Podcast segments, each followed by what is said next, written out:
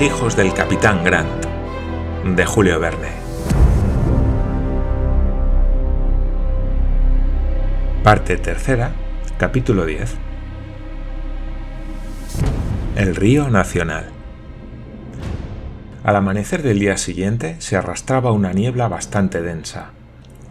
Los vapores que saturaban el aire se habían en parte condensado por el enfriamiento y velaban la superficie de las aguas, pero no tardaron los rayos del sol en romper aquellas masas vesiculares. Se despejaron las brumosas orillas y apareció en toda su belleza matinal el caudaloso Waikato. Una lengua de tierra estrecha y prolongada, erizada de arbustos, terminaba en punta con la confluencia de los dos ríos. Las rápidas aguas del Waipe rechazaban las menos impetuosas del Waikato. Pero este último río, más poderoso aunque más tranquilo, vencía al cabo al otro y lo arrastraba pacíficamente en su curso hasta sepultarse los dos en el Pacífico. Cuando se desvanecieron los vapores, apareció una embarcación que remontaba la corriente del Waikato. Era una canoa de setenta pies de longitud, cinco de anchura y tres de profundidad, con la proa levantada como una góndola veneciana y formada de una sola pieza, con el tronco de un abeto caicatea. Su fondo estaba cubierto de musgo seco. Ocho remos en la proa la hacían deslizarse con la rapidez de un pájaro por la superficie de las aguas, dirigiéndola, por medio de una ancha pala, llamada pagaya, que hacía las veces de timón, un hombre sentado en la popa. Imponía aquel indígena, cuya edad era aproximadamente de cuarenta y cinco años, con su elevada estatura, su pecho ancho, sus miembros musculosos y vigorosos pies y manos hacían de él un personaje temible, su frente combada y surcada de arrugas, su ceño, su mirada feroz, su fisonomía siniestra. Era el tal un jefe maorí de alta categoría, como lo daban a entender las delicadas y numerosas pinturas que cubrían su faz y toda su epidermis. De las alas de su nariz aguileña partían dos espirales negras que formando un círculo alrededor de sus ojos amarillos, se cruzaban en su frente y se perdían en su magnífica cabellera. Su boca ostentaba dientes de deslumbradora blancura y desaparecía, lo mismo que la barba, bajo caprichosos dibujos a manera de volutas que descendían con cierta elegancia hasta su robusto pecho. Las pinturas en el cuerpo, que los neozelandeses llaman moco, son una prueba de alta distinción, considerándose únicamente digno de ellas al que ha figurado denodadamente en algunos combates. No pueden aspirar a esas rúbricas honoríficas los esclavos y plebeyos. Los jefes célebres se reconocen por lo perfecto y significativo del dibujo que reproduce con frecuencia en su cuerpo imágenes de animales. Algunos se someten cinco veces a la muy dolorosa operación de moco, en Nueva Zelanda el más ilustre es el más ilustrado. Dumont d'Urville ha dado sobre esta costumbre curiosos pormenores, haciendo observar que equivalen a los pergaminos y blasones que tanto y tan ridículamente envanecen a algunas familias en Europa. Pero señala una diferencia entre los dos signos de distinción. Los blasones de los europeos, aun siendo merecidos, cuando lo son, que es muy rara vez, solo prueban el mérito individual del primero que los obtuvo y no el de sus descendientes, al paso que los distintivos honoríficos de los neozelandeses atestiguan de una manera auténtica el valor personal extraordinario del que los lleva, pues sin él no podría llevarlos. Además, el moco de los maoríes, independientemente de la consideración de que goza, posee una utilidad incontestable da al cutis mayor tenacidad y dureza, curtiéndolo, si así puede decirse, lo que le permite resistir mejor la intemperie de las estaciones y las incesantes picaduras de los mosquitos. Ninguna duda cabía acerca de la importancia del jefe que dirigía la canoa. El agudo hueso de albatros, que es el buril de que se sirven los grabadores maoríes, había surcado cinco veces su semblante en todas direcciones y muy profundamente. Estaba en la quinta edición y bien lo decía la altanería de su rostro. Su cuerpo, envuelto en un holgado manto de formium, forrado de piel de perro, ostentaba un taparrabo ensangrentado en los últimos combates. Del prolongado lóbulo de sus orejas colgaban pendientes de jade verde y ceñían su garganta collares de pounamus, piedras sagradas a que atribuye la superstición zelandesa propiedades milagrosas. A su lado tenía un fusil inglés y un patú patú, especie de hacha de dos filos, de color de esmeralda y de 18 pulgadas de longitud. Junto a él permanecían perfectamente inmóviles, envueltos también en un manto de formium, nueve guerreros de menos categoría, pero armados y de feroz continente, habiendo entre ellos algunos cuyo cuerpo atormentaban heridas aún no cicatrizadas. Tres perros de salvaje aspecto estaban echados a sus pies. Los ocho remeros de la proa eran, al parecer, criados o esclavos del jefe, y bogaban vigorosamente. Así es que la embarcación avanzaba contra la corriente del Waikato, que no era muy rápida, con una velocidad prodigiosa. En el centro de la larga canoa, con los pies atados pero las manos libres, estaban agrupados diez prisioneros. Glenarvan, Lady Helena, Miss Grant, Roberto, Paganel, el mayor, John Mangles, el steward y dos marineros. Toda la comitiva, engañada por la densa niebla, había acampado la noche anterior en medio de una numerosa partida de indígenas. A medianoche, los viajeros, sorprendidos mientras estaban durmiendo, fueron presos y trasladados a bordo de la embarcación. Hasta entonces no habían sido maltratados, pero toda resistencia hubiera sido inútil. Sus armas y municiones estaban en poder de los salvajes y hubieran caído atravesados por sus propias balas cogiendo al vuelo algunos vocablos ingleses de que se sirven los indígenas, no tardaron en saber que éstos, rechazados por las tropas británicas, destrozados y diezmados, volvían a los distritos del Alto Waikato. El jefe maorí, después de una obstinada resistencia y haber sido degollados sus principales guerreros por los soldados del cuadragésimo segundo regimiento, volvía para hacer un nuevo llamamiento a las tribus del río e incorporarse al indomable William Thompson, que luchaba sin tregua contra sus conquistadores. Llevaba el siniestro nombre de Kaukumu, que en lengua indígena significa comedor de los miembros de su enemigo. Era tan cruel como audaz y valiente, y no había que esperar de él compasión. Su nombre es bien conocido de los soldados ingleses, y el gobernador de Nueva Zelanda acababa de poner precio a su cabeza. Aquel inmenso infortunio sorprendió a Lord Glenarvan en el momento de ir a alcanzar el deseado puerto de Auckland para regresar a Europa. Sin embargo, su semblante, frío y tranquilo, no permitía adivinar sus dolorosas angustias, porque en las circunstancias más graves de la vida, Glenarvan se hallaba siempre a la altura de sus desdichas. Comprendía que él debía dar ejemplo a su esposa y a sus compañeros, porque él era el esposo y el jefe, y estaba dispuesto a morir por la salvación común cuando las circunstancias lo exigiesen. Profundamente religioso, no quería desesperar de la justicia de Dios en presencia de la santidad de su empresa y en medio de los peligros y obstáculos hacinados en el camino. Ni un solo instante se arrepintió del generoso arranque que le había arrastrado a aquellas regiones salvajes. Dignos eran de él sus compañeros, participaban de sus nobles pensamientos, y al ver su fisonomía serena y altiva, nadie hubiera dicho que caminaban hacia una suprema catástrofe.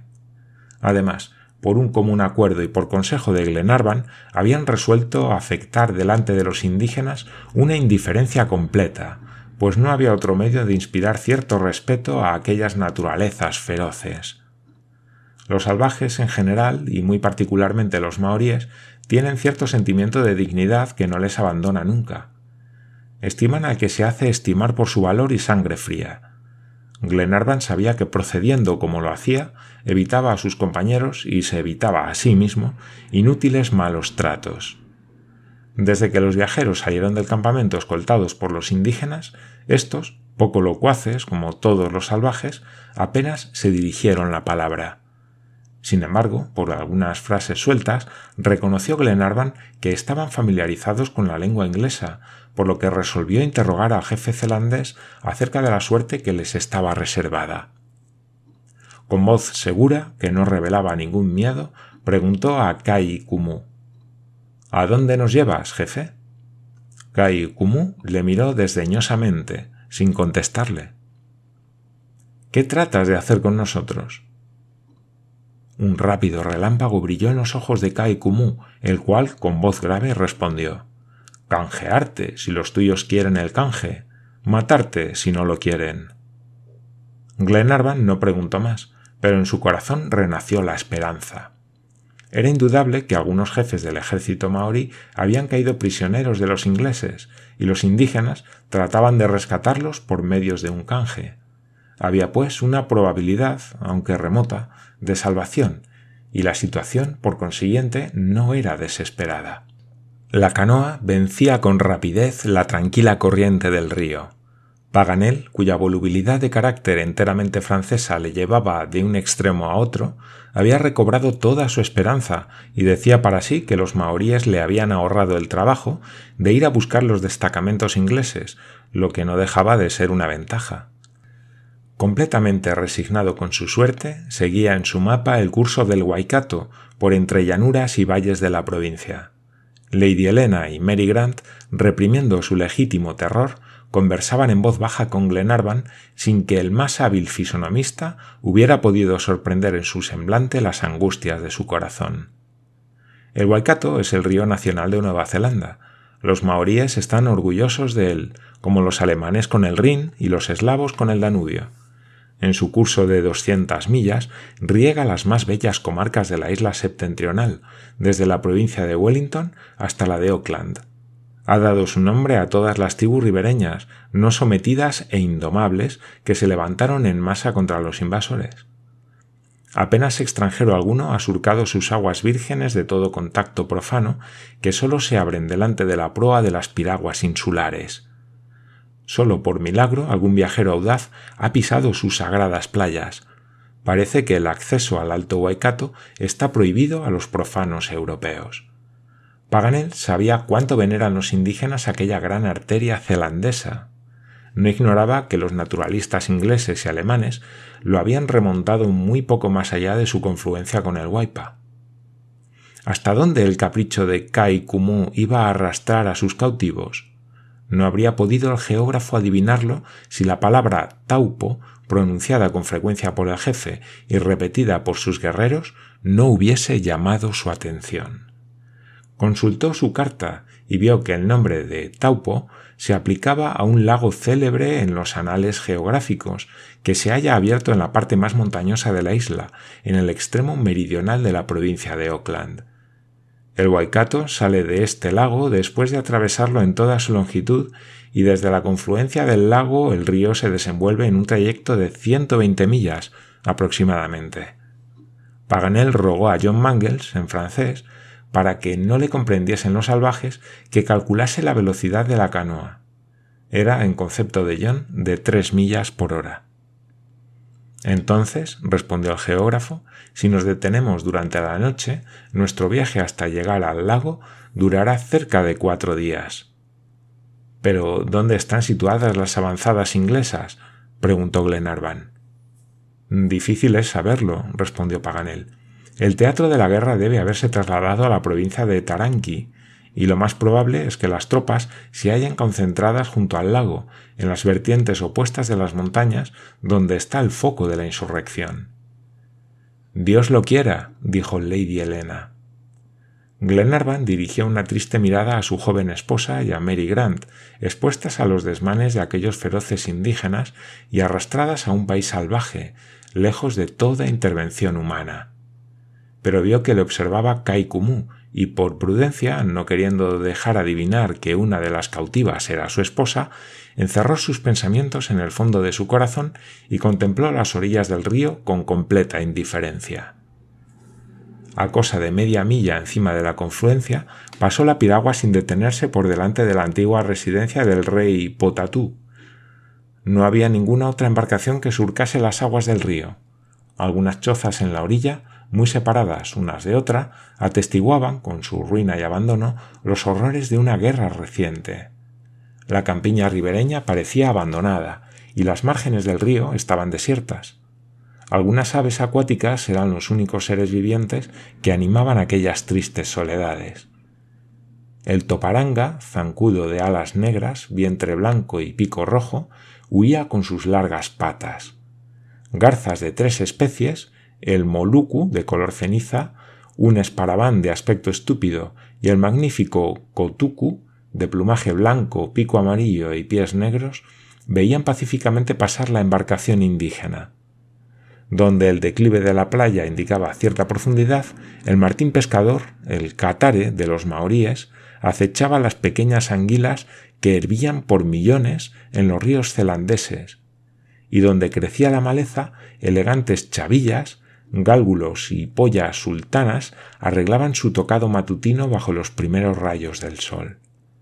Todas las aves gozaban en paz de la soledad en que las habían dejado los hombres dispersados o diezmados por la guerra. En aquella primera parte de su curso, el Waikato corría libremente en medio de inmensas llanuras, pero río arriba, las colinas y después las montañas volvían angosto el valle en que tenía su lecho. A diez millas más arriba de la confluencia, el mapa de Paganel indicaba en la orilla izquierda la aldea de Quiriquiroa, y allí se encontró, en efecto. Kaikumú no se detuvo. Mandó dar a los prisioneros las mismas provisiones que les había arrebatado en el saqueo del campamento, y él y sus guerreros y sus esclavos se contentaron con la alimentación indígena, compuesta de helechos comestibles, tales como las raíces asadas al fuego de pteris, la esculenta de los botánicos y el capanas, patata que se cultiva en gran escala en las dos islas ni figuraba en su comida ninguna sustancia animal, ni pareció que les inspirase el menor deseo la cecina que comían los cautivos. A las tres vieron a la orilla derecha los Pocaraoyanges, montañas que parecen una fortaleza desmantelada. En algunos cerros cortados a pico se distinguían pachs arruinados, antiguas fortificaciones levantadas por los maoríes en posiciones inexpugnables. Parecían nidos de gigantescas águilas. Iba el sol a desaparecer en los últimos límites del horizonte cuando la piragua tocó en una playa sembrada de piedra pómez que el Waikato, saliendo de montañas volcánicas, arrastraba en su curso. Brotaban a trechos algunos árboles que parecían propios para abrigar un campamento. Kai Kumu hizo desembarcar a los prisioneros, atando las manos a los hombres y dejando libres a las mujeres pero todos, sin distinción de sexos, fueron colocados en el centro del campamento, rodeado de inmensas hogueras que formaban una muralla infranqueable. Antes que Kai Kumu hubiese dado a conocer a los cautivos su intención de canjearlos, Glenarvan y John Mangles habían discutido el plan de evasión y esperaban intentarlo en tierra, aprovechando los azares favorables de la noche para su ejecución, que era imposible de realizar embarcados pero después de la conversación de Glenarvan y el jefe zelandés, pareció más prudente aplazarlo y tomar paciencia. Era lo más prudente, en efecto. El canje ofrecía más probabilidades de salvación que un ataque a mano armada o una fuga que obligaba a atravesar aquellas comarcas desconocidas. Verdad es que podían sobrevenir acontecimientos que retardasen y hasta impidiesen semejante negociación, pero aún así era el partido que debía tomarse con preferencia. ¿Qué podían intentar diez hombres inermes contra treinta salvajes perfectamente armados? Por otra parte, Glenarvan suponía que la tribu de Kai Kumu habría perdido algún jefe de alta consideración cuyo rescate le interesaba mucho y no iba del todo descaminado. Al otro día, la embarcación siguió remontando rápidamente el curso del río. A las diez se detuvo un instante en la confluencia del Pojaibuena, riachuelo que venía serpenteando por las llanuras de la orilla derecha. Allí, una canoa, tripulada por diez indígenas, se agregó a la embarcación de Kai Kumu. Apenas se dieron los guerreros la bienvenida, el aire Mai Rai, que quiere decir llega en buena salud, las dos embarcaciones navegaron en conserva. Los recién llegados acababan de batirse contra los ingleses, y bien lo daban a entender sus vestidos destrozados, sus armas ensangrentadas y las heridas que manaban aún bajo sus harapos. Estaban sombríos y taciturnos, y miraron a los europeos con la indiferencia característica de todos los pueblos salvajes. Al mediodía se perfilaron al oeste las cimas del Mangatotari. Empezaba a circunscribirse el valle del Waikato. Allí el río, profundamente encajonado, se desencadenaba con la violencia de un torrente. Pero el vigor de los indígenas, duplicado y regularizado por un canto cuyo compás seguían los remos, empujó la embarcación contra la espumosa corriente. Quedó atrás el remolino, y el Waikato recobró su curso lento, interrumpido de milla en milla por los recodos de las riberas. Al anochecer, Kai Kumu atracó la piragua al pie de las montañas, cuyos primeros estribos caían perpendicularmente a una estrecha playa. Veinte indígenas saltaron a tierra y tomaron disposiciones para acampar. Un jefe de la misma categoría que Kai Kumu salió al encuentro de éste con paso grave y frotándole la nariz con la suya, le hizo el cordial saludo del congi. Debajo de los árboles ardían hogueras. Los prisioneros fueron colocados en el centro del campamento y custodiados con suma vigilancia. A la mañana siguiente se volvió a remontar el Waikato, por cuyos pequeños afluentes llegaron otras embarcaciones. Se hallaban entonces reunidos y más o menos maltratados por las balas inglesas unos sesenta guerreros, evidentemente derrotados en la última insurrección, que regresaban a los distritos de las montañas. De cuando en cuando se elevaba un canto de las canoas que desfilaban una tras otra. Un indígena entonaba la oda patriótica del misterioso Pijé. Papa ra ti watitidi y duogo nei himno nacional que arrastra a los maoríes a la guerra de la independencia. La voz del cantor, llena y sonora, despertaba los ecos de las montañas, y después de cada estrofa, los indígenas, golpeando su pecho, que resonaba como un tambor, lo repetían a coro. Entretanto, a fuerza de remos, las piraguas y canoas contrarrestaban la corriente y volaban sobre la superficie de las aguas. Durante aquella jornada, la navegación del río ofreció un fenómeno curioso. A las cuatro, la embarcación, sin vacilar ni retardar su carrera, guiada por la mano firme del jefe, se lanzó a un paso estrecho en que hervían furiosos muchos remolinos alrededor de numerosos islotes. No había ningún punto en el Waikato en que fuese más peligroso zozobrar, porque las orillas no ofrecían ningún asidero, y el que hubiese puesto el pie en su profundo cieno se hubiera perdido irremisiblemente. El río corría entre termas o manantiales de aguas minerales calientes. El óxido de hierro tenía de rojo el légamo de las orillas en que el pie no hubiera encontrado ni una toesa de piso firme. Un olor sulfuroso, muy penetrante, saturaba la atmósfera sin molestar a los indígenas pero para los cautivos, que no estaban acostumbrados a él y cuyo organismo era más delicado que el de los salvajes, eran insoportables los miasmas que exhalaban las grietas de la tierra y las burbujas que se rompían por la distensión de los gases interiores. Pero si bien era difícil que se habituase el olfato a aquellas emanaciones, la vista no podía dejar de admirar un espectáculo tan imponente. Las embarcaciones penetraron resueltamente en lo más denso de una nube de vapores blancos, cuyas deslumbradoras volutas formaban encima del río una especie de cimborrio.